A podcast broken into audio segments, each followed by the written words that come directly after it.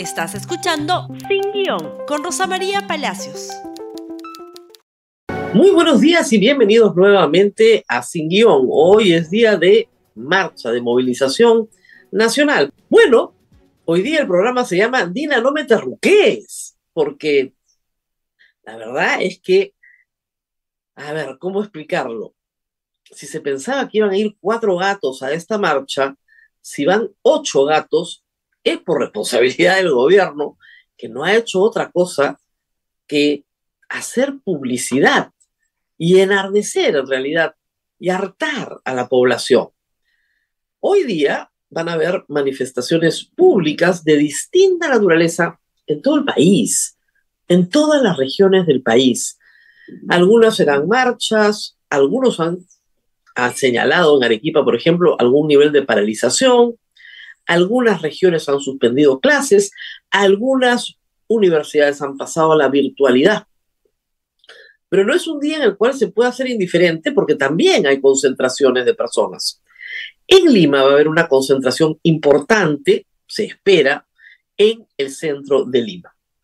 Ante esto, el gobierno que podría haber guardado un prudente silencio o haber tenido un discurso un poco más comprensivo con las víctimas de la represión que este gobierno ha generado, dio una conferencia de prensa ayer donde no se mencionó ni una sola vez los dos temas que aglutinan a la mayoría de los peruanos, el adelanto de elecciones y el fallecimiento de 49 personas por proyectil de arma de fuego de la Policía Nacional y del ejército peruano, para las cuales no hay el menor reconocimiento ni justicia por parte del gobierno. Si algo asusta de marchar, no es la, digamos, posición de los vándalos. Uno se aleja inmediatamente de cualquier situación de vandalismo. La gran mayoría de los peruanos quiere trabajar, pero a lo que sí le teme por culpa de este gobierno es a la policía. Porque de un acto de vandalismo uno puede huir, de un balazo es bastante distinto, ¿no? Y como de eso no se ha hablado, pues hay que hablar. El resultado de la conferencia de prensa de ayer, que fue desde la terruqueada hasta la banalización, lo vamos a ver en este blog. Empecemos con lo primero que nos dijo la señora presidenta. Habló de guerra, habló de banderas de guerra y dijo que es una amenaza para la democracia la marcha. En un discurso, la verdad, contradictorio en muchos momentos. Es un derecho, lo reconocemos, lo respetamos, pero las banderas de guerra, ustedes vienen desde el centro del BRAEM, ¿Ser del Braem es causa de estigma en el Perú? Veamos lo que dijo, por favor. Atizan sus banderas de guerra y anuncian con llegar a Lima desde voces, desde el Braem, queriendo tomar desde el centro a todo el país. Esa es una amenaza a la democracia, al Estado de Derecho, a la institucionalidad y nosotros como gobierno democrático no lo vamos a permitir ni aceptar.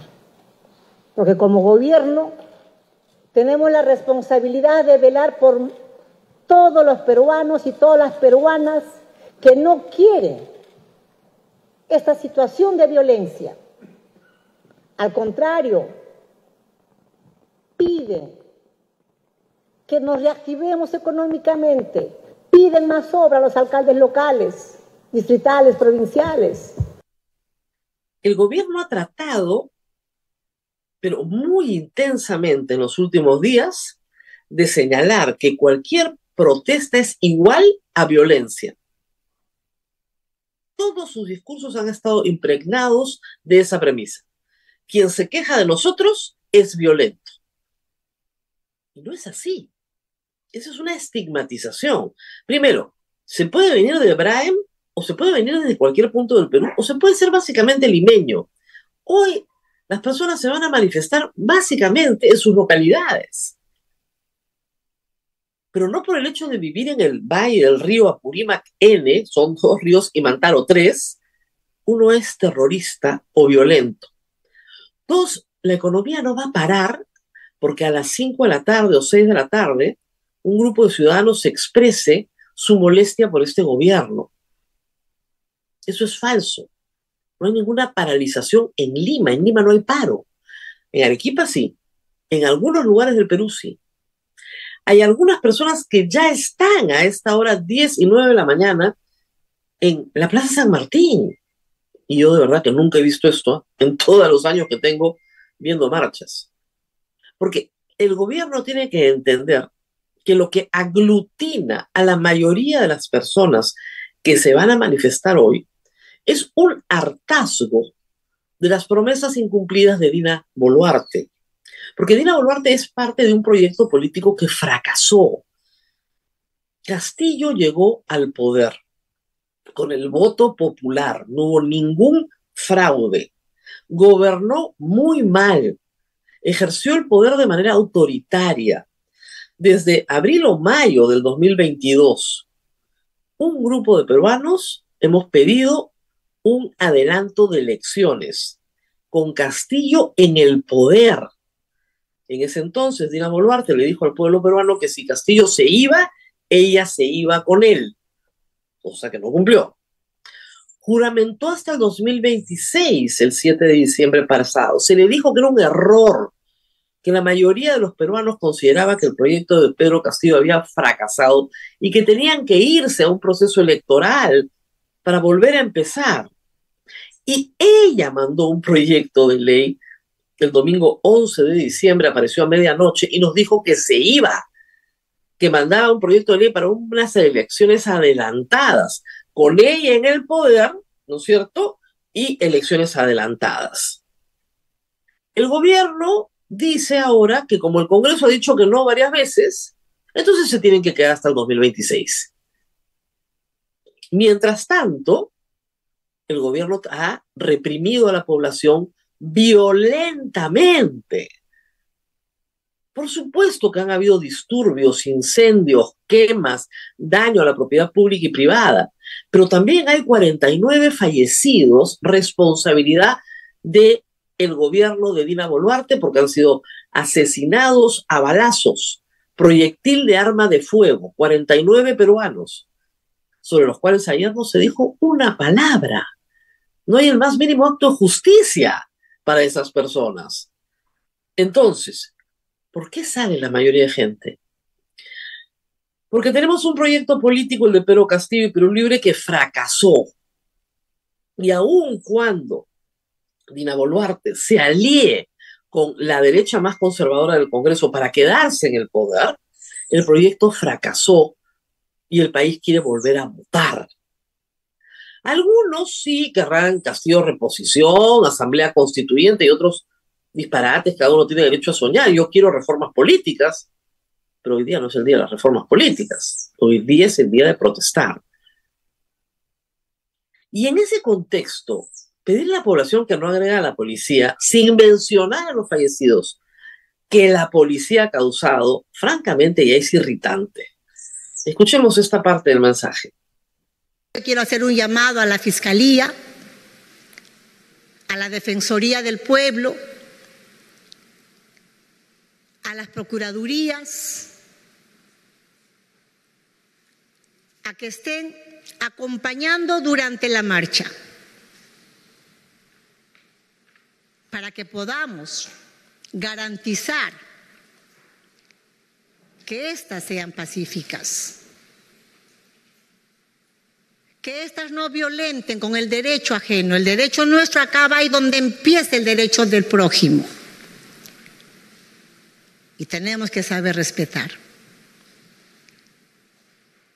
No se puede permitir que se agreda a nuestra Policía Nacional, que también son personas del pueblo, como todos nosotros, de todas las sangres.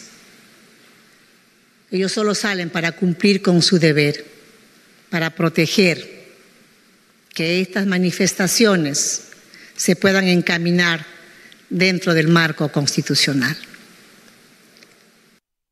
Todo el tiempo es, ustedes son los violentos, las marchas son violentas, toda la, toda la, toda la conferencia de prensa ayer, los 25 minutos que habló Dino Boluarte para recordarnos a los peruanos que los peruanos somos los violentos. La policía tuvo muchísimos heridos, es verdad, en las protestas de diciembre, enero y febrero.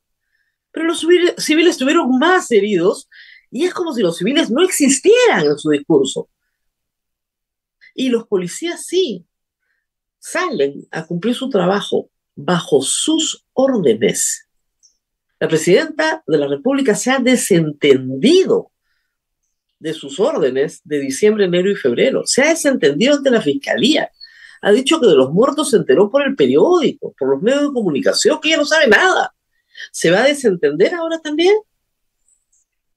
Por esa razón la policía no puede dispararle a nadie, porque si disparan, están solos. Y ese ha sido el mensaje bien claro de Dina Boluarte en la fiscalía. Claro, eso no se lo dice a los policías y miembros del ejército.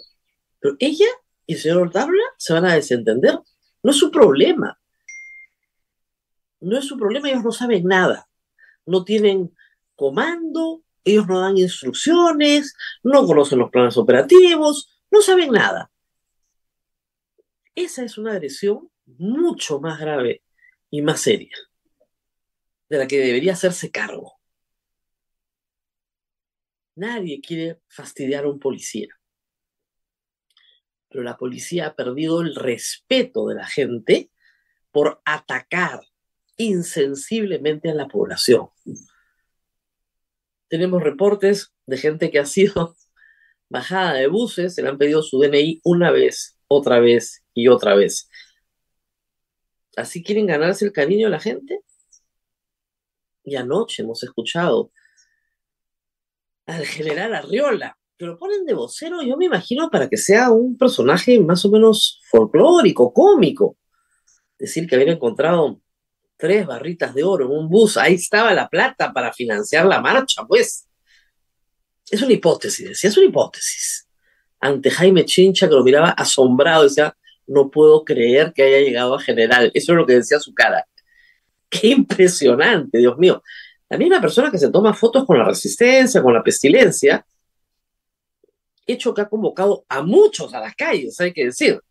El hecho de que hayan sido recibidos por el Ministerio de Cultura y validados en sus acciones violentas por el Estado peruano. Pero si la cosa iba mal ayer, este, bueno, empeoró un poquito más, ¿no? Porque Dina Boluarte habló de su plagio. Ay, Diosito. Y esto fue lo que dijo, escuchemos. A lo largo de mi vida no he tenido un solo cuestionamiento ético. Quienes me conocen saben de mi conducta moral que me acompaña y me acompañó siempre, legado que agradezco a mis padres. En relación a la publicación, debo precisar que fue un texto de carácter monográfico que reunió a varios abogados de entonces, hace casi 20 años, nunca tuvo la intención de ser un libro como malintencionadamente se dijo. Y prueba de ello es que no se publicó, no se comercializó, ni se ofreció al público. Se trató, lo reitero, de un texto interno para los abogados, en el que además mi participación fue compilar las normas legales mínimas y no se contravino a las normas de ese entonces. Sin embargo, las autoridades competentes de ahora ya han abierto investigación y como siempre, voy a someterme y conforme a la ley estaré atenta a lo que digan las autoridades competentes. La señora Dina Boluarte es abogada y ha consultado a sus abogados y sabe perfectamente que todo está prescrito. Lo hemos explicado desde el primer día. Por supuesto que cometió el delito y por supuesto que ha prescrito. Y se siente cómoda porque todo ha prescrito. No es la discusión. La discusión es que efectivamente participó en un plagio masivo. Y eso de que no es libro, hmm, es bien curioso, ¿no? Porque está registrado en la Biblioteca Nacional. Ah, no, es que la Biblioteca Nacional registra cosas que no son libros. No, pues, es un libro. Tenía la forma de un libro, estaba escrito como un libro y tenía registro en la Biblioteca Nacional como libro. Y por último, si era un texto interno para trabajar un grupo de abogados normas legales, podría ser, ¿por qué lo presenta en su currículum vitae cuando se presenta a postular a un cargo público? Si no era más que un trabajo de grupo, faltó decir. Trabajo de grupo que tenía el 50% del trabajo, 55, plagiado. La idea de decir que no se comercializó es que efectivamente hay una, un agravante en el plagio cuando tú comercializas y obtienes un beneficio económico por una obra de otra persona. Entonces, como no se comercializó, no hay beneficio económico, no hay agravante. Ya explicamos, está prescrito el delito. Eso no quiere decir que no haya una inmoralidad de su parte. Y la moral no prescribe, menos aún cuando no reconoces lo que has hecho. Esto fue ayer también, al final de la misma conferencia de prensa. Minutos antes, Dina Boluarte dijo algo que también es grave. Dijo que de política no podemos hablar. Que agenda social, perfecto. Ella habló de las llamitas, habló de los mangos, habló de toda la naturaleza. De todo lo que se iba a perder porque la gente protestara contra su gobierno. Ya no iba a haber exportaciones, ¿no es cierto? No iba a haber agua, no iba a haber nada. Íbamos a perderlo todo porque se protestaba contra ella pero que podía discutir agenda social, pero política no, agenda política no, que se esperen para cuando haya elecciones. Esto fue lo que dijo. Pues digo a los hermanos que marchan, que no se dejen sorprender, que no se dejen engañar, porque los que tienen la agenda política, ese es su interés, de querer generar caos, de querer vender una imagen inapropiada del país para afuera, de querer impedir que las inversiones vengan al país. Aquellos que tienen su agenda política, les digo, Guárdensela cuando esté llegando a las próximas elecciones. Y ahí sí pueden debatir políticamente sobre la plataforma de gobierno que ustedes, candidatos presidenciales o al Congreso, quieran plantearle al Perú de manera abierta, sincera y sin mentiras. Hay que decirle la verdad al pueblo peruano. No les podemos mentir. A ver, un momentito si no están viniendo inversiones al Perú, fue porque el Perú escogió a Pedro Castillo. Yo les dije, eso va a ser el hambre. Y ella era su vicepresidenta, ella no era parte de otro proyecto político. La inversión en el año pasado, en el 2022, no creció, no vino un centavo más, y ella era parte de ese gabinete. Menos va a venir ahora en un contexto de inestabilidad que ella misma genera, por las promesas contradictorias que ella misma ha hecho y por una policía y un ejército comandados por ellos que han mandado matar gente. Esas no son noticias malas que salen del Perú en el exterior, son los muertos que están en el Perú. Y no hay nada más concreto que un cadáver. Y eso se ve en el mundo entero. ¿Por qué no podemos hablar de eso? pero ya en el colmo de los fuegos artificiales, si no podemos este, convencerlos, los vamos a distraer. Alberto Talva dio una intervención que va a ser inmortal, ¿no? Lo va a perseguir por el resto de su vida. Hablemos de fútbol, muchachos, que es lo que verdaderamente nos interesa. El circo, con Alberto Tarola. Van a haber dos grandes eventos deportivos. Hoy día juega la U con el Corinthians y el sábado todos queremos ver con tranquilidad el normal desarrollo del clásico Alianza Lima Universitario. Eso es lo que queremos los peruanos. El marco adecuado para ejercer nuestros derechos. A ver, salvo el partido, ¿no? Porque la U perdió ayer, no me meto en fútbol, pero pucha, mejor se hubiera quedado callado. Pero inmediatamente la U sacó un comunicado diciendo que las marchas no iban a detener. A ver, ¿qué tiene que ver una protesta contra un gobierno, contra un partido de fútbol que va a ser el sábado si estamos miércoles? Salvo que el señor Otarola, ¿no? Quede en coma durante una semana, ¿no? Después de ver lo que va a pasar hoy. El partido es el sábado, no hay ningún problema. Y anoche pudo ver su partido tranquilo. Y si lo más importante para él es el fútbol, tranquilo, no hay problema. Qué vergüenza, ¿no? Yo pensé que era un meme, de verdad. Y no, no era un meme. Eso lo dijo ayer. Así cerró la conferencia de prensa. Lo importante, señores, es que vamos a ver el fútbol. Lo más importante para el país. Dios, vamos a la pausa y seguimos con algunos consejos prácticos para esta tarde.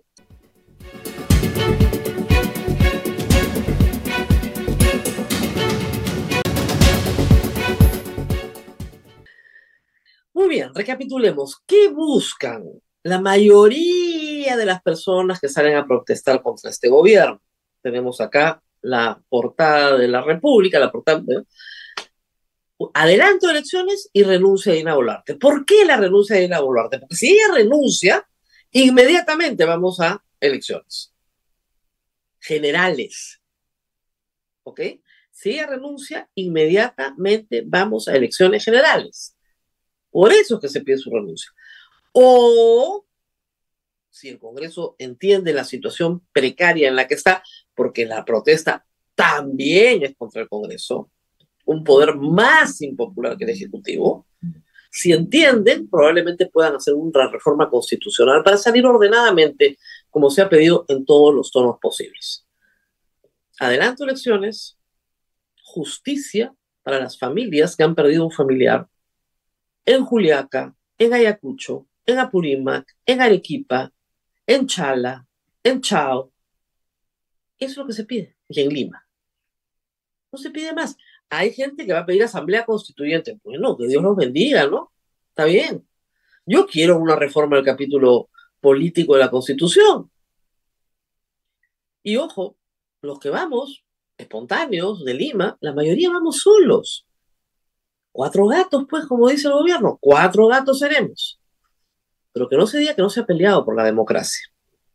Ahora, la pelea va a tener dificultades porque a pesar de una resolución del Tribunal Constitucional del año 2005, a pesar de la Constitución del Perú, los alcaldes han decidido hacer lo que les da la gana. Y han decidido que son reyes, o sea, que tienen potestades imperiales sobre el territorio. Tenemos dos casos dramáticos, uno es el de Miraflores y el otro es el del centro de Lima, el del cercado de Lima, con López Aliaga, que ahora se ha vuelto comunista porque no reconoce contratos, pero en fin, tampoco reconoce derechos fundamentales. Y tenemos, por favor, nuevamente, me parece que tenemos ahí el mapa de Miraflores que les puse ayer. Pero esta vez, con la ayuda de algunas personas, tengo en morado, ustedes lo que ven ahí en moradito, fuera del área restringida, es la Huaca Pucllana, eso es lo que está inscrito en el Ministerio de Cultura como zona patrimonial de Miraflores. Y es lo único que no está dentro de la zona restringida. Y miren el tamaño de la huaca pugliana, que es bastante grande, para que ustedes se hagan una idea de lo diminuto que se ve en comparación con lo que ha hecho el alcalde. Desde Angamos hasta el mar todo Paseo de la República, ¿no es cierto? Desde Comandante Espinar y José Galvez, también todo el malecón de la Reserva. Nadie puede pararse ahí. Eso es inconstitucional, pero sus funcionarios no se han quedado callados. Sus funcionarios, ahora vamos a escuchar a uno, dice que nos espera una sorpresa si nos acercamos al Parque Kennedy. Veamos. Siempre han dicho en las tres manifestaciones que han hecho, en las tres que han hecho acá, reunirse en el Parque Kennedy. Que vengan para que tengan una sorpresa, porque Miraflores se vive mejor y no queremos esa gente por aquí. Yo creo que ese señor es nuevo en Miraflores, ¿no? Yo tengo 35 años viviendo aquí. Y el resto de mi vida los he vivido en San Isidro. Y si algo ha habido en Miraflores, 1974, la protesta contra qué? La expropiación de los periódicos. ¿Dónde se dio? En Miraflores. Entonces, ese señor no sabe lo que está hablando. En Miraflores sí se vive bien, por supuesto que se vive bien. Bueno, cuando teníamos buenos alcaldes, ¿no? Ahora más o menos, porque el alcalde que tenemos ha decidido que no tenemos derechos. Miraflores, un distrito de gente que siempre ha peleado por tener democracia en el Perú. Siempre. Y ahí están los legados de los Andrade, de los dos hermanos, Jorge Muñoz y otros más que siempre pelearon porque tuviéramos una vida democrática en el Perú. Bueno, eso es lo que tenemos ahora. Lamentablemente, un alcalde que no entiende a Miraflores y que vive restringiendo los derechos de las personas a expresarse en Miraflores hasta que la gente se arte, ¿no? Y tiene funcionarios como esto que desprecian, parece que hay que tener pasaporte para venir a Miraflores. Yo les digo bien claramente, yo pago el serenazgo de Miraflores. Yo pago el serenazgo, señor alcalde. Espero que su sorpresita no incluya golpear a seres humanos. Que le quede bien claro. Y bueno, después tenemos el centro de Lima. Y acá tenemos también una intervención propia, me lo ha facilitado una arqueóloga que conozco muy bien. Eso es el cercado de Lima, aunque a usted no les parezca. Los que tienen buenos ojos van a distinguir claramente el río Rímac. Guíense por eso, ¿no? Está en la parte de arriba, ven el río Rímac. Lo que está en rosado es lo que la UNESCO señala es patrimonio y que incluye parte del Rímac también. Barrios Altos, parte del Rímac, y digamos que llega a incluir la Plaza San Martín con las justas, ¿no? Pero es hacia arriba, hacia la Plaza de Armas. Lo que está en la línea verde que ven alrededor, ¿ya? Que parecen las murallas de Lima, todo eso es lo que el alcalde de Lima ha añadido en su ordenanza, porque según él ahí no se puede manifestar uno. Por supuesto que es inconstitucional. Ojo, el mapa es sacado de la web del Ministerio de Cultura, o sea, no me he inventado nada. Es el registro de eh, información eh, en línea para eh, monumentos arqueológicos. Está. Y ese es el mapa de la UNESCO. Eso es lo que es. Y lo otro es invento. ¿Quién ha resumido hoy esto en una carlincatura? Es el general Carlin, porque acá tenemos a Otorale diciendo, se les recuerda a los que deseen hacer su derecho a manifestarse, que deben hacerlo fuera de la zona restringida. Es una vergüenza, ¿se dan cuenta? Porque lo único que infieres de todo esto, con absoluta claridad, es que se mueren de miedo de que la gente se exprese. ¿Y por qué tanto terror si son cuatro gatos? Es la única cosa que yo no entiendo. Son ocho radicales y cuatro gatos este, miraflorinos que están mal de la cabeza, que no entienden que estamos en un proceso democrático, que ahora sí tenemos estabilidad, estabilidad. Muy bien, ¿qué más tenemos? El Ministerio de Transportes y Comunicaciones, si usted va a viajar, señala que hoy en los aeropuertos de Lima, Arequipa, Cusco y Juliaca únicamente podrán ingresar las personas con eh, el ticket, ¿no es cierto?, de embarque y el documento de identidad. ¿Por qué? No sé. De verdad, porque nadie ha dicho que va a tomar ningún aeropuerto, y menos menos del aeropuerto Jorge Chávez. Esto es garantizar la incomodidad al pasajero. ¿Quién le garantiza la incomodidad al pasajero? El Estado peruano, no nadie que marche. El Estado peruano le garantiza a usted la incomodidad necesaria para que pase el día. Finalmente, contarles que la República va a estar transmitiendo hoy la marcha durante todo el día. Protestas en Perú en vivo, 19 de julio, hoy suspensión de clase, cartera, bloqueada. Todo lo que pase hoy está en la web de la República. Todo lo que pase hoy va a estar en la web de la República. Yo también voy a estar en la marcha para desilusión de los trolls. Voy vestida de azul, yo no soy de izquierda, no soy terrorista, no soy comunista, creo en la democracia, creo en el adelanto de elecciones, creo en un Congreso que no avasalla los poderes del Estado, creo en la defensa de los derechos constitucionales, creo en el derecho a la vida y que las personas no pueden ser asesinadas por sus creencias. Y creo que las personas que cometen delitos de daños, disturbios, deben ser detenidas, procesadas y condenadas de acuerdo a ley y de acuerdo al debido proceso. Dicho esto, algunos consejos prácticos. Lleven su DNI, si se los pide la policía, se lo enseñan, inmediatamente se los tienen que devolver. El policía no se va jugando con su DNI, mirándolos así, no. El policía tiene la obligación de identificarse y decir a qué comisaría o a qué destacamento pertenece. Si ustedes no tienen DNI y son llevados a una comisaría, tienen cuatro horas para dejarlos en libertad. Eso es todo lo que los pueden retener. Si las cosas se ponen serias, hay otra cosa que deben llevar y es un celular. ¿Por qué? Porque con esto se documenta, con esto se graba. Los primeros interesados en grabarlo todo somos los que vamos a salir, porque no le tememos a la gente que va a salir a protestar, le tememos a la represión del Estado, por lo tanto, esto nos sirve para documentar. Consejo práctico, compartan su ubicación con una persona que no esté en la marcha. Con los que están, con ustedes, por supuesto, pero con una persona que no está en la marcha. Porque si son detenidos y la policía no quiere decir dónde están, esa ubicación va a permitir que los ubiquen inmediatamente. Hay tecnología hoy que permite con unos pequeños tags metidos en el bolsillo, ¿no es cierto? O en la zapatilla, que te ubiquen desde un celular en cualquier lugar donde estés. Si tienen acceso a esa tecnología, úsenla. Es el día para usarla. Sería lo mejor que podrían hacer por si acaso. Yo no creo que pase nada violento, porque todos están advertidos, manifestantes y represión, de que todo va a estar documentado y va a ser presentado al mundo.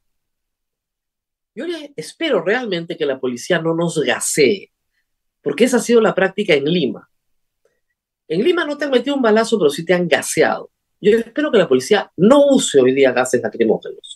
Si una persona se comporta mal, si es una propiedad pública o privada, se le detiene y se le procesa. Si una persona quiere marchar libremente por la ciudad, no la puedes detener porque está ejerciendo un derecho constitucional. Son dos situaciones completamente diferentes. Reitero, hay gente ya en la Plaza San Martín, pero la ciudad está trabajando con toda normalidad, como debe ser. Las dos cosas no se oponen. Finalmente, una foto desde la redacción de la República, creo que la tenemos ahí a mano. Ahí está, en defensa de la democracia. Hoy día la República sale, tiene una editorial también fijando una posición. Los periodistas de la República van a salir a las 5 de la tarde de la Avenida Camaná a marchar también, porque creen, como creo yo, que tenemos un problema democrático en el país y ese problema tiene que ser enfrentado por el gobierno y solucionado de una manera pacífica. Y para resumirlo todo, lo que dijo el cardenal Barreto y lo que ha dicho la conferencia episcopal, ni una gota de sangre, ni un muerto más. Que eso quede perfectamente claro. Nos tenemos que despedir, ahora sí ha sido un programa larguísimo, pero teníamos mucho que informar y vamos a seguir informando todo el día no salga de la plataforma de la República, va a tener acá toda la información de primera mano, pero nuestro turno ha terminado. Yo estaré en algunos enlaces también durante eh, la marcha esta tarde. Nos reencontramos nuevamente con todo el balance de estos hechos el día de mañana y si somos cuatro gatos y un poquito más, pues la vamos a pasar muy bien. Va a ser un gusto encontrarme con ustedes en las calles. Hasta mañana. Gracias por escuchar Sin Guión con Rosa María Palacios. Suscríbete para que disfrutes más contenidos.